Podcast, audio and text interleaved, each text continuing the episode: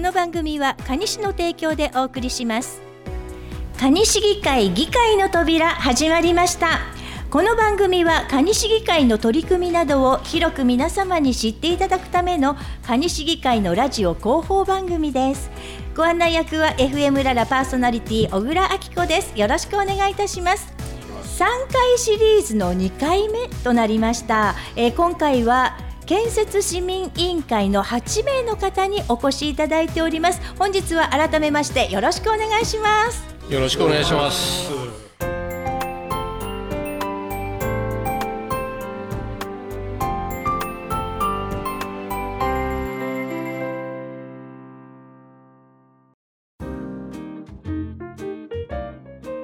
さあそれでは早速委員長の伊藤さんにお伺いします。えー、先日7月30日に市議会議員選挙が行われまして蟹市議会は新しい体制になったんですね伊藤委員長。はい建設市民委員長の伊藤久志です。選挙後新しい体制になりまして8月15日の臨時議会で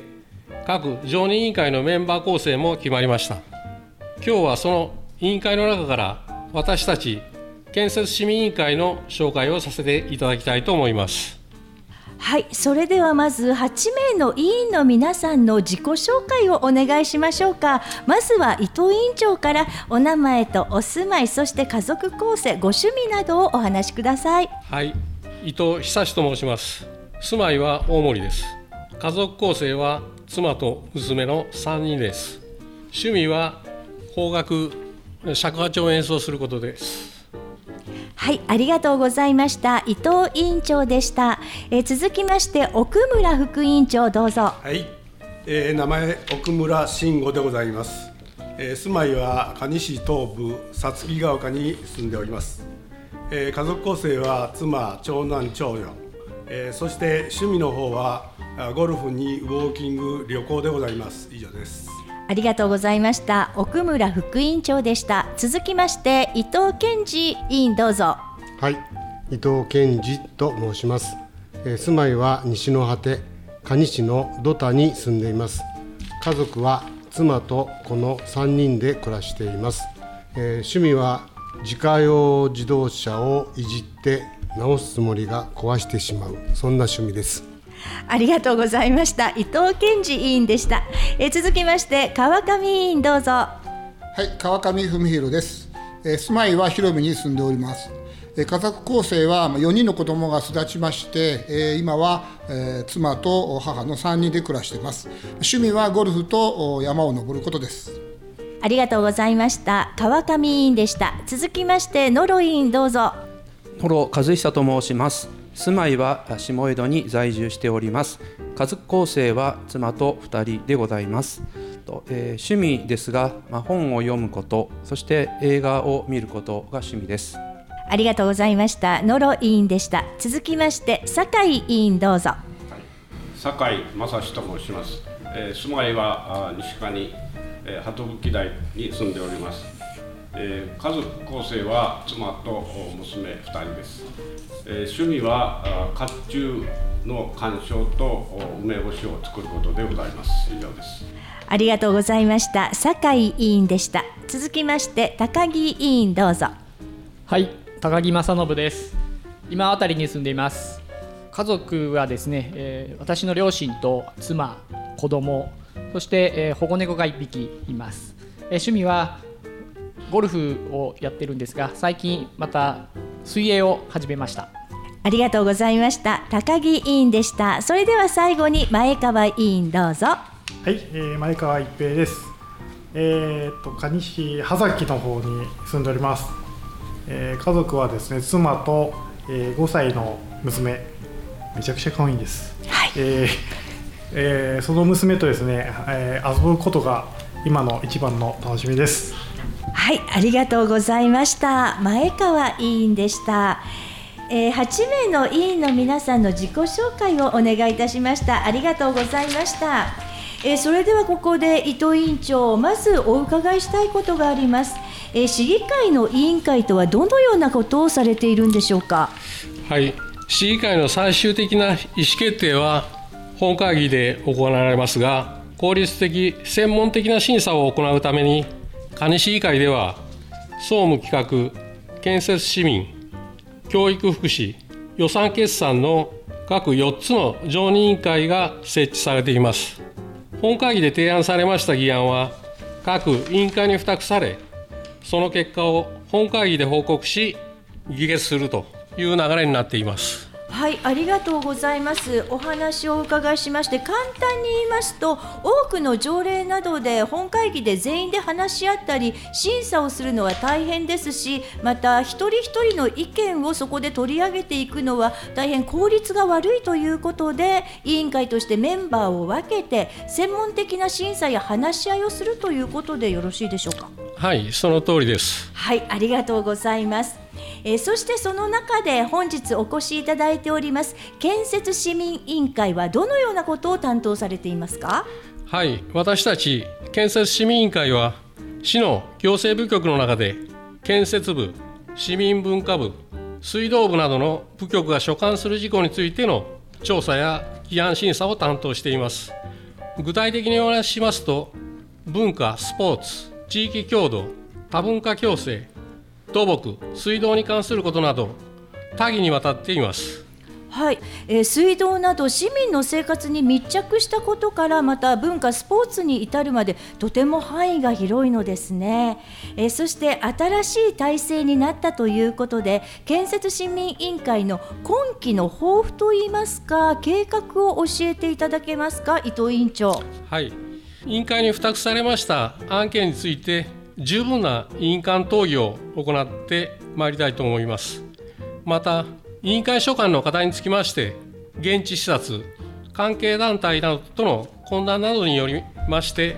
委員間の見識を深めて課題解決に向けた取り組みを行ってまいりたいと思います。はい、伊藤委員長ありがとうございました。えそれでは他の委員の皆さんにも委員としての抱負ですとか注目していきたい点などをお一人ずつお話を聞かせていただきたいと思います。えそれでは奥村副委員長どうぞ。はい、えー、私はあの非常にカニ市民が今期待して見えます。え11月にオープンいたします、えカニの図書館、えカニ未来部の件であります。あのこれはあの関都民が初めて共同で、え1階のパティオ1階に無印の中に図書館を開くということで非常に、え市民の関心度が高い、えー、割にはあの初めてのことですので非常に慎重にこの委員会でいろいろな問題点を出し合いまして、えー、みんなで今検討をしておる最中でございます。ありがとうございました、えー、続きまして伊藤健二委員どうぞ。はい、えー、蟹市はリニア中央新幹線が通過していく地域でもあります。地上走行がありまた蟹市から先は地下をずっと名古屋に向けて通っていくという予定になっています。この中央新幹線大きないろんな残土の問題など課題がありますので私は公共交通、まあ、特に、え鉄道交通について、え関心を持って取り組んでいきたいと思っております。はい伊藤委員ありがとうございました、え続きまして川上委員どうぞ。はい、え、私もこの委員会長くいさせていただいてますけれども、やはり、ま、全国に先駆けて、ま、フレビアやバラ教室などを設置した蟹市にとっては、多文化共生をさらに深めていくということを考えていきたいと思いますし、ま、今後、文化、スポーツをについてはもっと施設を使いやすくて、市民の皆さんが親しみやすいものにしていくということが大切になってくるだろうと思います。また道路行政にしてももっと安心で安心して、え、歩ける、また暮らせる道路をしっかりと整備していきたいというふうに思っております。以上です。ありがとうございました。川上委員でした。続きまして野呂委員よろしくお願いいたします。えー、私は先ほどあの趣味ということであの本を読むことということをお話しさせていただきました。先ほどあの奥村副委員長さんからも、えー、紹介がありました、えー、分室として蟹市立の蟹蟹未来部図書館というのが11月から始まります。この図書館あの大変私もあの期待をしておりましてあの多くの世代の方が利用していただければというふうに思っております。特にあの男性の場合ですねえ、特にもうお仕事も終わられて、え、退職をされた方そういった方もぜひこの図書館を利用していただいて外に出ていくというか皆様と交流をしていただくということで特にあの図書館はあの滞留をしていただいてあの本を読んでいただきながらまたあの来ていただいた方と対話をしていただくということも可能の今回図書館というふうに聞いておりますのであのぜひあの多くの市民の皆様にご利用いただければというふうに思っておりましてこれを注目をしております。はい、ありがとうございました。野呂委員でした。え続きまして酒井委員どうぞ。はい、え、私は2つテーマを持っておりまして、1つは公共交通です。まああの市内の人口あるいは年齢の構造変化でシステムがついていってないんではないかという歪みが見られます。特に西上地域の高齢化はバス路線が以前は通勤客中心でございましたが今は高齢者の移動手段になっております。それに対応しきれていないんではないかという疑問を持っております、えー、もう一つは多文化共生でございまして私も長年海外で生活しておりましてえー、逆に外国人と呼ばれた経験をしっかり生かしてその視点で多文化共生に取り組んでいきたいと思っております。以上です。ありがとうございました。酒井委員でした。